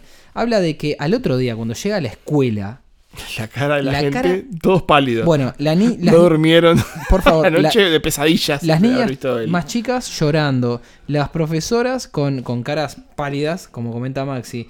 Y algunos, y acá esto es impresionante, este es un dato de color de bien de Donald Fagan, y dice que los chicos más, más este, digamos, Los rudos, los los curtidos, rudos, los curtidos, exacto, los de la calle, los lo- bullies. los bullies. Dice eh, que, que, ah, comentaban que esto fue, fue muy gracioso, fue hilarious, fue muy gracioso. Entonces él pone que, él supone que las, eh, la- los golpes de los padres alcohólicos inmunizaron a, esto- a estos niños para, para realmente identificar de lo que se estaba hablando. Y la verdad, señores y señores, es muy fuerte. Hay que, hay que verlo para entenderlo. Y bueno, y esto es uno de los, de los, de- digamos, de, de los principios en donde se basa eh, Donald Fagan para, para hablar de sci-fi y, y su, su gusto y su, y su visión. eh, visión. Porque vos imaginate, fíjate en lo que es la letra de IGY, lo que es ese, ese, ese estribillo famoso. O sea, ¿qué tanto hay de sorna en lo que dice acá? What a beautiful world this will be, what a glorious time to be free. Qué hermoso mundo que este será, que, que será este mundo. Y qué eh, glor- glorioso tiempo para ser libre. O sea, hablando un poco, o sea, a nivel sardónico, ¿no? De lo que son los, eh, Estados Unidos, ¿no? La, Claro. Land of the Free, el- la tierra de los libres. Y qué hermoso todo este mundo con toda la tecnología que nos va a brindar, que va a hacer nuestra vida mejor. Claro, en un mundo que es amenazado siempre por la bomba atómica. Claro, ¿no? the future La crisis nuclear. looks bright. El, Claro. el futuro se ve brillante. Habla de un tren. On, a- on that train, all graphite and glitter. eh, como toda una cosa como muy, muy divina, Claro, hermosa. Habla, hablando de lo, claro, de lo que era, lo que fue el tren, también digo para, a lo que- para el crecimiento de Estados, de Estados Unidos, ¿no? El tren exacto. acercó las distancias, digamos, ¿no? Eh, eh, fue como digo el, el factor que, que hizo engrandecer ese, ese país, ¿no? Exacto. Pa- 90, power- mi- 90 minutos de Nueva York a París, hablando Sí, justamente de, de lo, de lo que es este, digo, este, el avance de las comunicaciones. Este. Habla de, de- el pow- Powered by the Sun. Powered by the Sun. Como que como- también como- el como tema de los la paneles energía, solares este, podían este, aportar eh, eh, energía. Claro, obviamente, un tema como que habla de, de todos los cambios científicos que no, que vendrían en el mundo que va a venir, que va a ser fantástico, Pero no deja de tener un, un gusto un poquito como mordaz eh, al, al tema, ¿no? De- el estilo hostilidad, digamos, ¿no? Diciendo, bueno, eh, sí, pero mira qué lindo, está bien. Es, es un optimismo, pero medio sarcástico a la vez. sí, ¿no? a, la- a la vez, ¿no? Eh, Sí. Tal cual. No, ese es un, es un tema que realmente te, te Eh, atrapa. Lo que tiene es que ya el arranque a nivel de sonido ya te sumerge en lo que es este álbum, ¿no? Y después no vas a poder este, este, dejarlo de, de lado y ser indiferente a este jazz pop progresivo, digamos, Total, ¿no? total. Bueno, nos metemos en el segundo tema. El segundo tema, Green Flower Street. Ah, A mí es un tema que me encanta. Ya como arranca. Es un tema funk impresionante. Impresionante, ¿no? Sí. Este, Bueno, con- eso, eh, así eh, como para comentar un poco, por lo menos mi interpretación, Maxi, y comentarme a ver cómo, cómo estamos, eh, qué inter- interpretaste vos. Es, eh, bueno, autobiográfico, como hemos dicho, pero es un punto de vista de eh, una, una, persona eh, de, que- de Asia, una, una Asian eh, girlfriend, que, le, dice, que vive en el Uptown. Y eh, el Uptown es considerado un mal barrio, es como un barrio sí, sí. complicado. Entonces Green Flower, eh, que es el Green Flower Street, es po- posible, una posible referencia a un tipo de droga que muy posiblemente sea el opio. Que es, bueno, es, es vendido en una, una, eh, calle No, que- es que- particular. Es que, está, está la referencia, ¿no? Digo, a incluso a personajes chinos que aparecen en la canción, como Lu Chang, ¿no? Exacto. Es, es que- Su, su hermano está encendido de Claro. rabia, ¿no? Her brother is burning with rage. Lu Exacto. Chang. Claro, Exacto. sí, obviamente hay una referencia a la, a la guerra, incluso a la guerra del opio, ¿no? Exacto, y a, y a la, y a la gang a- activity, ¿no? La claro, sí, sí, actividad, la actividad de los gangsters, Sí, de, de- sí, de- sí. de las bandas, este, los, ba- los bajos, los barrios bajos, ¿no? Exacto. Green Flower Street. Hermoso sonido también. No, no, hablamos, no hablamos de los músicos, tanto que hablamos de los músicos, los músicos, podemos mencionar algunos de los que tocan digo, Green encanta. Flower Street, ¿no? Este, Larry Carlton en guitarra líder. Este, yo qué sé. Podemos también mencionar a Dean Parks en guitarra, Greg Feeling también toca, igual, al igual que el tema anterior. Jess Porcaro de Toto en batería. ¿no? Este, no, no, impresionante. No hablamos, digo, incluso de, digo, de los guitarristas que tocan en, en- en este álbum, ¿no? Como Hugh McCracken o Rick Derringer, James Gadson en, en batería, los hermanos Brecker en trompeta y sax- saxo, saxo tenor. Por favor. No, no, estamos hablando de Nombres músicos, pero realmente músicos importantes. Incluso, claro, miren, si van a googlear a alguno de estos músicos, tienen por lo menos 300 o 400 a- a- eh, actuaciones como, como músicos invitados en álbumes de otros artistas, incluso como, bueno, artistas en sí mismos, ¿no? Consagrados totales. Nos metemos en el tercer tema. Tercer tema. Un cover Sí. de Jerry Lieber y Mike Stoller, dos de los más famosos compositores de rock and roll de la historia, lo que hicieron Hound Dog, eh, por ejemplo, Ah. un tema que Elvis Presley. ¿Qué te consagró. parece? ¿Qué, ¿Qué te, te parece? eh? ¿Eh? Ruby Baby. Ruby Baby. Es un tema que eh, también te, te, Te transporta a las épocas de finales de los 50, ¿no? Ese, un, total, un- un- un total. estilo ameno, este, inocentón. Sí, y, y- y ca- casi habla como de una chica que él como que ama, pero, pero, Sí, pero está eh, como ahí ella como, no lo, como- no lo como- ama. Como, lejana, como Sí, imposible, sí, como bueno, como el sueño quizás de un adolescente de- de- de- del romántico amor imposible. ¿no? Ruby Baby. Que bueno, encontramos una versión eh, por los Beatles, ¿verdad? Sí, impresionante, ¿no? Impresionante. Con- con- sí, de la época de Tony Sheridan en Hamburgo, ¿no? Este, no, bueno, no, un tema que sí, que, que la, la versión que Donald Fagen este, conocía del año 63, la de Dion and the Belmonts. Pero bueno, pero el tema ya, ya existía, digo, en otros covers, de- sí. por los Drifters, por Sí. ejemplo. Este, ta, digo, es un tema, digo, bueno, un tema clásico, digo, de, de esa primera época de rock and roll. Como que también está en el soundtrack de lo que es el álbum, ¿no? Fines de los años 50, ¿no? Sí, sí, sí. Es, es un, a mí es un tema que, que a, mí, a mí me encanta. Pero claro, cuando escuchas el, el próximo tema, cuando Mi entra el próximo tema, ese piano impresionante, de eh, piano de, de, de, de ballroom, ¿no? Piano, Sí, un sí, piano. sí, sí, piano de cola. Sí, Y- piano, y- y en serio. sonoro, sonoro. ¿Sabes quién toca el bajo en este, este tema que se llama Maxine? Sí, eh, toca el señor Marcus Por Miller. favor. Bajista de Miles Davis. Entre grabó otros, ¿no? Jean-Michel Jarre, Stanley Clark. Y músico solista, eh, ¿Y? ya hecho y derecho. Y, y- y tocó con el más heavy de todos.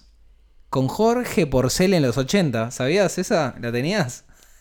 en un disco solista que de Jorge Porcel y bueno, contrató a Marcus Miller. Nah, muy Se- bueno. Según Wiki- Wikipedia, ¿verdad? Eso, Bueno. Fede Jorge- Ratas, no sé quién es. Sí, Jorge Porcel, y me acuerdo Jorge Porcel habla- hablando inglés por fonética en este en la película este la de la que está con el Pachino, eh, Carlitos Way. ¿Te Ay? Carlitos Way, por Carlitos Way. supuesto. Por favor, que Porcel hace del, del dueño del, del boliche. Sí, sí, Carlito. Muy bueno, muy, muy, muy buena película esa Carlitos Way, ¿eh? John Sí, Penn y sí. Al Pacino. Algún día tendremos nuestro podcast de recomendación de, de películas, Sí, vamos a hacer alguno. En ¿no? algún momento. Bueno, Maxine, Maxine, ¿de qué trata? El amor ad- adolescente perdido. Por favor. El amor adolescente. que todos tuvimos. Que todos tuvimos, siempre. Platónico, inocentón, romántico. Que es obligación, como todo ser humano, tener y perder. Total, y, y ¿No? que, y que, y que no eh, lo recordás como algo, todo, todo ese, ese momento lo recordás como, como algo hermoso, al In- final de cuentas. Inocente. Exacto. Y, Que te hizo, que te, que te construyó. que te- la cuando cuando uno realmente cree en, en el amor. Y bueno, y siempre está el tema famoso de, bueno, de por qué la perdí. Bueno, porque éramos muy jóvenes, inexperientes. Podríamos irnos a vivir a otro lado. Sí, sí. Temas recurrentes, Sí, ¿no? Digo, sí, eh, se, identifican con, con, con eso, ¿no? Por favor, teen- eh, teenagers, digamos. Eh, Habla- hablando de la vida, del significado de la vida, filosofar, sí, sí, largas charlas con, con- esa novia, en, en- en lugares hermosos, atardeceres, ver, verle el cabello, ver cómo brilla bajo el sol. Bueno, nos me- ponemos románticos, ¿no? Total, y me encanta esa, esa escapada. Esa escapada, Esa de- escapada es de- fantástica. En la letra justamente dice, eh, dice, Mexico City is like a- eh, es como otro mundo. Y dice, y, y ahí dice, eh, lo, que, lo que sigue es, nice this year they say. Muy Ellos bueno. dicen como que... eh, En este año está se- divina. Claro, se puede ir ahora. Entonces, you'll be my señorita. Me encanta esa palabra cuando ellos, los yankees la... Yo, la yo- yo hablar en español. In jeans and pearls. Mm. Me encanta. me- la verdad que. Pero primero, vámonos por esta autopista. Sí, exactamente. Claro, es buenísimo. Está bien. Podríamos, además de, y después de eso cambia. Bueno, podríamos mudarnos a Manhattan y llenar el lugar de amigos. Como que va, eso de plantear opciones, pensar cómo, cómo hacer tu vida con, con- con- tu amada. No, no, no era lindo. Es, es un recuerdo hermoso. Y la verdad es que el tema, y con ese piano, lo, Ah, vuelve, lo envuelve. Es como la atmósfera perfecta para un recuerdo que. Que lo, lo tenés ahí atesorado, ¿no? y, ter- y Este, terminamos compartiendo todos. Totalmente. No, so- no es solo auto- autobiográfico de, del artista en cuestión, sino es algo que se Sí, comparte. creo, y creo que es el objetivo, el objetivo también, ¿no? O sea, identificar a- oyente con eso. Y bueno, que se lleve esa imagen agradable de esa época romántica, hermosa, allí perdida pero atesorada, digo, eh, por todos nosotros, digamos. Bueno, Hermoso. y justamente cierra el lado A del disco, ¿Y ¿no? qué- Como qué para mejor- dejarte ahí pensando. Qué mejor forma que de cerrar en un- Fantástico. un lado, ¿no? Fantástico. Un Para mí, el mejor tema del disco. Sí, la, Hermoso. Una, La verdad- además, una sutileza para tocar los instrumentos, digo, es fantástico. ¿no? impresionante. Estoy, estoy en la duda, pero eh, lo tengo como número uno o dos de, de- de los temas que más me gustan. Porque, tu, porque la duda es con el que viene en el lado B, en por el inicio, favor, ¿no? New por Frontier. favor, por favor. Y sí, bueno, es la que debería tener todo el mundo que escuche este disco. Junto con IGY, ¿no? Digo, ser los, impresionante. Los, los tres mejores temas. Bueno, Mira- New- Frontier. Maxi, en este tema, Charlie, eh, en el, en el Charlie, de, perdón, The Charlie Gillett Show en London's Capital Radio en el 1988, Fagan comenta que eh, en este tema vas a escuchar una pequeña guitarra de blues tocada por Larry Carlton. Fantástico, Larry Carlton. Y, y este tema de, de- Este tema como que refleja. El, eh, él le dice Spirit of the Times. ¿No? Que es la parte esa como. como eh, esa. Esa expectativa por, por, por, por mirar un poco hacia afuera, ¿no? Sí, sí, por lo que viene. Exacto. Eh, dice, Por lo bueno, que que. vendrá. Exacto. Eh, Un poco él habla de, de que es eh, el storyline. eh, habla un poco de un, un grupo de chicos que, que van a una fiesta y etcétera. Pero la realidad es que. ¿De qué estamos hablando, Maxi, acá? ¿Qué, de- qué es lo que quiere reflejar? Es un poco la carrera espacial, un poco. Claro, eh, lo que nueva- pasa es que, claro, obviamente, otra vez volvemos al tema de la, de- del contexto de- y tecnológico de que se hablaba en esa época. Exacto. Bueno, este, por ejemplo, mira, miren, lo pueden ver ustedes mismos en, en- en la letra cuando dice, bueno, en caso de que los rojos decidan este, eh, este, push de, de button down, o sea, que, que- que- Claro. quiere, pulsar el, el botón, tenemos provisiones y mucha cerveza. la palabra clave es sobre- sobrevivir en la nueva frontera. Y bueno, el tema Claro. este, claro, eh, Donald Fagen lo plantea como una especie como, bueno, de amor de adolescentes, donde él y ella se refugian en un, en un- en un, bueno, en un búnker este, anti, antiatómico. Justamente, bueno, y bueno, está está bien. Que ocurra la guerra nuclear afuera, mientras nosotros estamos aquí adentro pasándola bien, ¿no? Como adolescentes que somos. Exacto. Este, y pueden ver el videoclip incluso en, en, en MTV, en, MTV en, YouTube, que la MTV en su momento lo, lo difundió bastante. Creo que digo, tiene mucho de- del humor sardónico digo, de Donald Fagen. Este, como parodiando un poco, un poco esa época, ¿no? Este, no, bueno, no, hablabas de Larry Carlton, uno de los guitarristas líderes Sí. que tocan en, en este álbum fantástico guitarrista que, ha- que había tocado con Johnny Mitchell, con este, bueno, con Christopher Cross, otro, otro, otro pionero de los discos digitales, ¿no? Mirá que interesante. Producido por Ted Templeman, nuestro amigo Ted Templeman. Que apareció ahí también, eh, estuvo en, en algunos episodios. Fue un- una, una línea que cruzó algunos episodios, Sí, sí, que sigue ahí, ahí cruzando, Siempre ¿no? Sí, sí. está- siempre está ahí, ¿eh? Y yo creo que siempre lo va a seguir cruzando. No, hizo, mucho este, este personaje de Warner Bros. No, no. Eh, no, a mí me, me parece que este, este, con New Frontier digo que se resume como la idea esencial de quizás la juventud, o sea, como identificarse con la juventud de esa época, ¿no? O sea, siempre teniendo miedo al, al ataque de los rusos, a, Claro. la, a la Guerra Fría, la bomba atómica, la frontera espacial, los cambios que se sucedían, la crisis de los misiles en Cuba, y bueno. Pero ellos son jóvenes, somos jóvenes, tenemos que- vivir la vida y seguir, seguir, seguir adelante. ¿no? Exacto, metámonos en el búnker a tomar cerveza, no nos importa Y- el botón rojo Que- que- y disfrutemos. se- se- seguimos para adelante, todo. disfrutemos y chao, adiós. Que reviente el mundo. Tal cual, tal cual. ¿Eh? Muy interesante. Imagínate, ¿no? O sea, esa introspección de la época Mm. y cómo él recuerda esos momentos, ¿no? O sea, lo, lo duros realmente de esa incertidumbre política, eh, socioeconómica, heavy, ¿no? Importante. Además, viste cómo lo traslada incluso a través de, de esa línea de temas que los vimos, ¿no? O sea, empezando por Ruby Baby, luego Maxine y luego New Frontier, como que se va viendo también que el personaje va madurando, ¿no? Con Ruby Baby era como una canción como más infantil o más de, de- de amor preadolescente, digamos, ¿no? Como tal idealizando a, a la chica. En Maxine, como que ya se concreta ese amor adolescente Exacto. que no prospera, pero como que logras intercambiar esas ideas digo, de, de- de amor romántico, de, especular con, con lo que puede pasar y podemos hacer esto y lo otro. Y en New Frontier ya estás curado. Ya están Ya intimando en el ya búnker. pa- Ya dale para el búnker, vamos para el búnker a Sí. pasarla bien, vamos, pa- vamos pa- para, para- para la camita, sí. a tomar una cerveza y que fuera entre el mundo. Ya está. New Frontier es la pérdida de la inocencia, señores. Interesante. Es una buena apreciación, Maxi. Seguimos con The Nightfly. ¿Qué pasa con El la tema polilla? homónimo, homónimo del, disco. La polilla. ¿Qué Acá pasa? justamente es, bueno, señores, lo tienen en la portada. Es Donald Exacto. Fagen autorretratándose como un DJ, el DJ conductor del, pro- del programa de radio que están escuchando justamente cuando están escuchando el álbum. Ahí quiere él re- re- retratar lo que se sentía él mismo cuando escuchaba el programa de, de radio, ¿no? El pro- programa de jazz, ¿no? Exacto. Este, soy Lester, la polilla. Hola, Baton Rouge. Exacto, Hello, exacto. Baton Rouge. Eh, Lo interesante es que él, él mismo dice que, que el, bueno, el tema es- usa muchas imágenes de, del blues. Mm. Y es un tema, es un tema, es un tema muy interesante. Es un tema que crece en uno.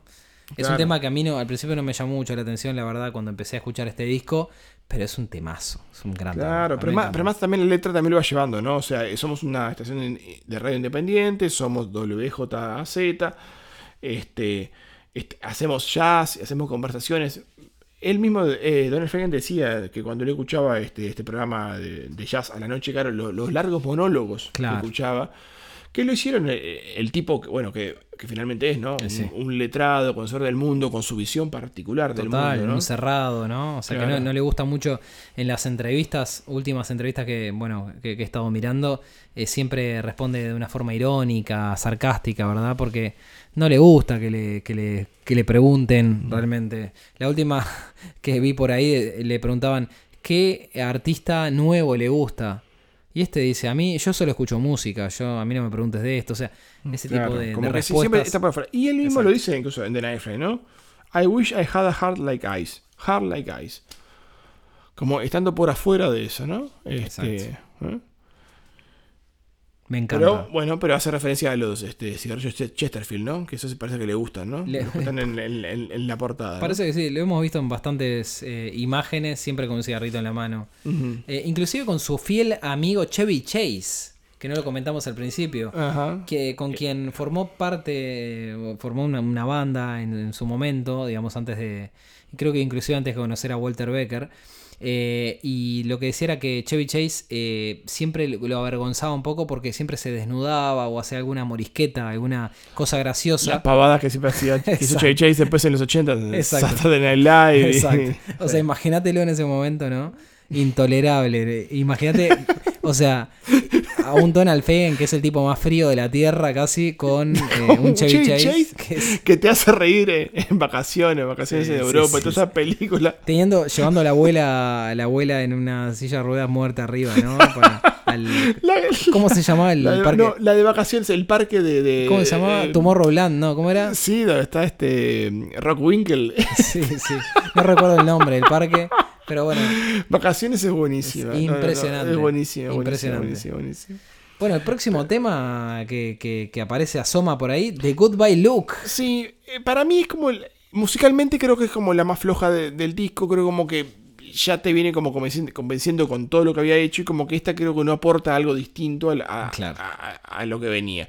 Apreciación personal, Por más supuesto. que y historia- admito comentarios este, en contra de, de lo, de No, mi pero- apreciación, por supuesto. Por favor, pero es, es un tema intrincado a nivel de, concepto, ¿no? Sí, sí, sí, Habla sí. un poco de un protagonista que, que, que- que vive en una, una pequeña nación, en una isla, que en realidad es... Esa nación es eh, parte de lo- del gobierno de los Estados Unidos y le vienen a avisar de que eh, la situación política cambió. Eh, señores, ¿se acuerdan de Cuba? ¿Se acuerdan de Batista? La época en que Cuba era el burdel de Estados Unidos. ¿Se acuerdan de Fidel Castro? Y, el, y el golpe y cuando, bueno, y cuando de pronto Estados Unidos se encontró con un régimen marxista-leninista a solo 100 kilómetros de sus costas Y la crisis de los misiles. Sí, exacto. Y lo interesante acá que dice que, eh, eh, bueno, esta, esta isla se encuentra en una situación en la cual eh, la fuerza militar se le va contra ellos. Que- que me, resulta todo muy, muy conocido. Bahía, Bahía de Cochinos, ¿se acuerdan ustedes cuando Kennedy falló con, con, con, tom- con tomar, con Pe- tomar Cuba? pero esto es muy Donald Fagan. Es Entonces- Donald Fagan, entonces, muy, muy sardónico. claro, Hay que esta- como decodificar un poco lo, lo que trae a través de, de- de la letra. Me encanta este, este detalle. Y dice que entonces este ocupante de esa isla se toma y disfruta una última drink antes de escapar de esa isla y, eh, bueno, antes de que lo asesinen, ¿verdad? Antes que se, Claro. de, de ese como pequeño golpe de estado. Muy bueno. Disfrutando esa última bebida. Me, enc- me encanta que en la isla lo que hay es solo grandes casinos. Exacto. ¿No? Suena- Sí, y, y música tropical y playas. totalmente. Este es un. Bueno, el tema que sigue es un tema. Bueno, el cierre del álbum, ¿no? impresionante. Ocho, ocho temas. Por favor. Este es Walk Between the Raindrops. Para mí, Ah. sí, sáquense el sombrero. Por favor. Es como un cierre a lo grande, ¿no? A lo Gene Kelly. Uh, impresionante.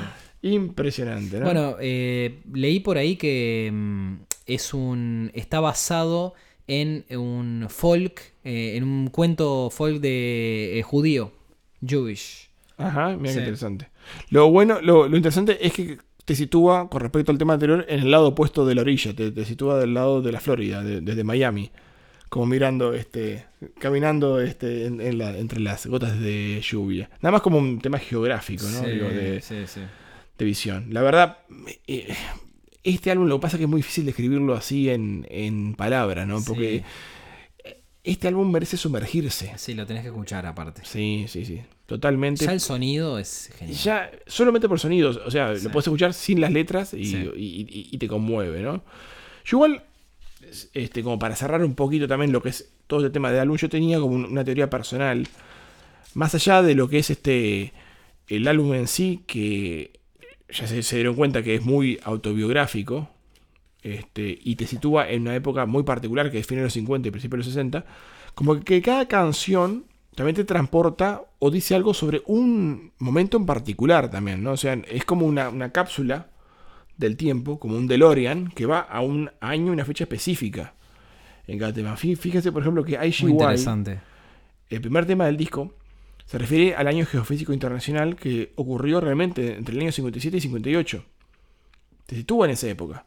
Fíjense que el segundo tema, Green Flower Street, realmente es un homenaje a un antiguo tema, a un estándar de jazz de los años 40, pero Donald Fagen se hizo fanático este, de una versión que hizo Miles Davis de ese, tema que, que se llamaba On Green Dolphin Street, que salió en un álbum de Miles de los años, del año 58, que es Milestones. Vean, primer tema, año 57-58, IGY. Segundo tema, año 58, eh, On Green Dolphin Street, el, el- el tema al que hace homenaje este Green Flower Street, un tema de Miles Davis. Una coincidencia demasiado. Demasiado Difícil fuerte, de ¿no? creer. O sea, evidentemente, claro, te transporta a un momento particular, muy particular en el tiempo, ¿no? Fíjense que el tema 3, Ruby Baby, este, el tema de Jerry Lieber y Mike Stoller que dijimos, hay una versión justamente de los Drifters, el grupo vocal negro, que es del año 59. Se dan cuenta que vamos avanzando en el tiempo, ¿no? 57, 58, 59, temas 1, 2 y Cada 3. un año. Impresionante. No, un año por tema. Luego viene Maxine. Maxine, como habíamos hablado, digo, del amor adolescente, piense que este, Donald Fagen es del año 48. Si le sumamos a eso un amor adolescente de a los 15 años, 14, 15 años, estamos hablando del año 63, más o menos, 62. Bueno, es como que sigue en la línea eh, este, histórica, este, cronológica, digamos, digo, del álbum, ¿no?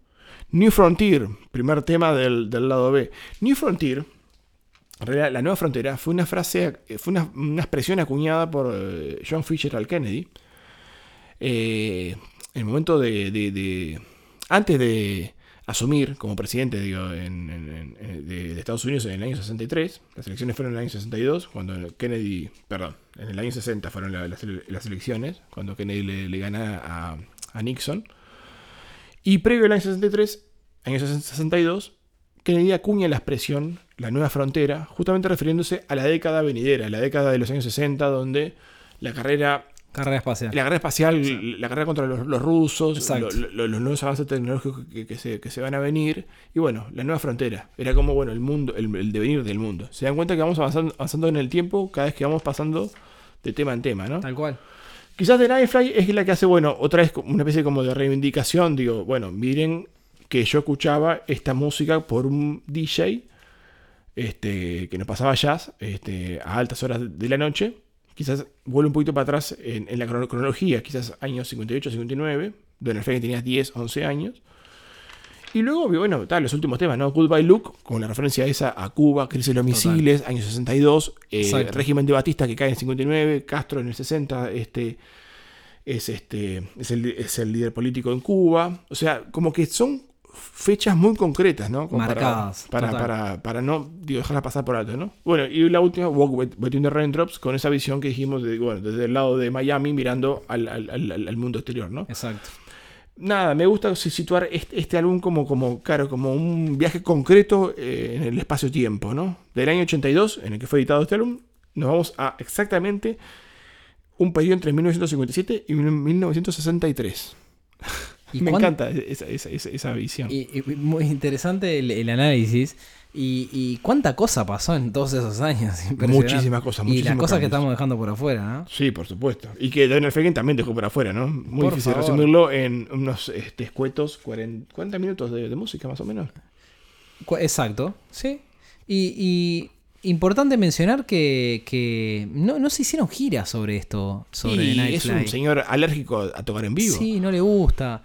Eh, se, se lo ve en varias entrevistas diciendo que es una persona que, que disfruta mucho el trabajo en estudio. Y se nota. Se nota, favor. obviamente. Son, obras de arte. Es impresionante lo que suenan estas cosas.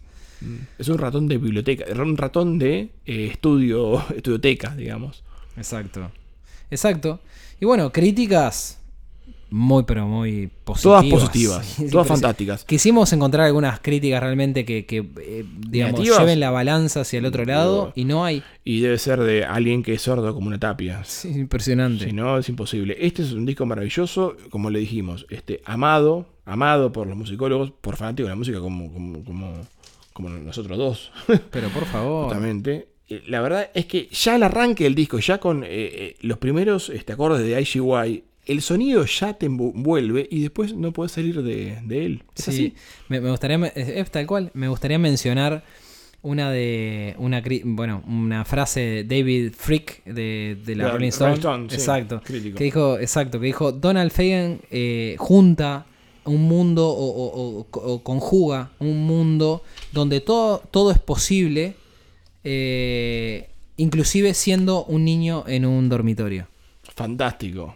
Es- Fantástico. me parece que es una frase que, más allá de hablar de algunas otras eh, detalles de la crítica, creo que reúne un poco lo que es el arte de la tapa, ¿verdad? Con el dormitorio y demás, con la personalidad del artista y, y el arte. O sea, un tipo que eh, siempre prefirió estar encerrado en un dormitorio escuchando jazz que salir a la, la calle a socializar con, con otros seres similares, ¿no? ¿Y cuántos de nosotros no hemos hecho eso alguna vez? Bueno, Bueno, señores. muchos, muchos, muchos. Señoras y señores, muchos de nosotros este, nos podemos identificar con esos momentos. El arte de, de, de compartir cosas para uno mismo y estar en soledad, ¿no? Exacto. Disfrutarlas y, y, La soledad del cuarto, ¿no? y atesorarlas en una, una cajita, sea imaginaria o sea física, eh, la que todos tenemos por ahí, todos y todas, ¿verdad? Eh, que bueno, disfrutamos, eh, eh, disfrutaremos en el futuro y le mostraremos a nuestros hijos, ¿verdad? Exactamente. Así que bueno, amigas y amigos, Le vamos a dar un cierre a este programa. me- me Esto ha sido, exacto, esto Ha ha, sido un placer esto. ha sido un placer, por favor, Maxi, un reencuentro, como dijimos, de Nightfly, la polilla, todos nos sentimos polillas. somos Estamos- todos polillas. Estamos como... Hashtag somos todos polillas. En este momento, no te quiero alarmar, pero son casi las 4 de la mañana y somos, en este momento somos una polilla, ¿verdad? somos una polilla y hay que levantarse a las 7 de la mañana para ir a laburar. Totalmente. Así que eh, hablemos así un, un mínimo, un tweet de qué es lo que se viene, Maxi, para el próximo episodio de Grandes Discos, Grandes Historias. Para acotar un poquito el margen, otro disco de este mismo año. Pero un artista totalmente distinto, muy ecléctico, popular y de culto a la vez. Por favor, y eh, digamos, llamémoslo como un flam, flamboyant y an- andrógeno a, a la vez, una cosa impresionante. Eh, una persona que, que usa mucho el color violeta en, su, en sus ropas, en su... Púrpura. Púrpura, Una, una lluvia púrpura. Exacto. Prince, señores, ¿De qué estamos hablando? De Prince Rogers Nelson. Prince Roger Nelson. es como se hace, se hace llamar el artista, Maxi, por favor. Prince. Totalmente. Señores, para el próximo programa, 1999 de, del señor Prince. Es un, dis- un disco. Ay, que la- abrió, abrió muchísimos, muchísimos caminos para... Puf. Otro. futuro. Y mira lo que, lo, lo que te comento. Una, una conexión con, con, e- con este disco, bueno, y con este programa y el programa anterior. Todo el tema este digital incluido en la. en lo que es este. matate un, un mosquito. Eh, en lo que es eh, la, la grabación análoga. Prince, un iluminado en el tema sonido también. Fantástico. Así que bueno, Señores, esto ha sido Grandes Discos, Grandes Historias. Ha sido un placer para mí, Mateo. muchísimas gracias y Maxi por, por, por acá, eh, escuchemos más música. Escuchen música, por favor. Nos vemos. Nos vemos, gracias. As I was going over the far famed Kerry Mountains, I met with Captain Farrell and his money he was counting. I first produced my pistol and I then produced my rapier, saying stand and deliver, for he were the bold deceiver. Mushering da ba doo da ba da. Wakeful the daddy-o, wakeful the daddy-o, there's whiskey in the jar.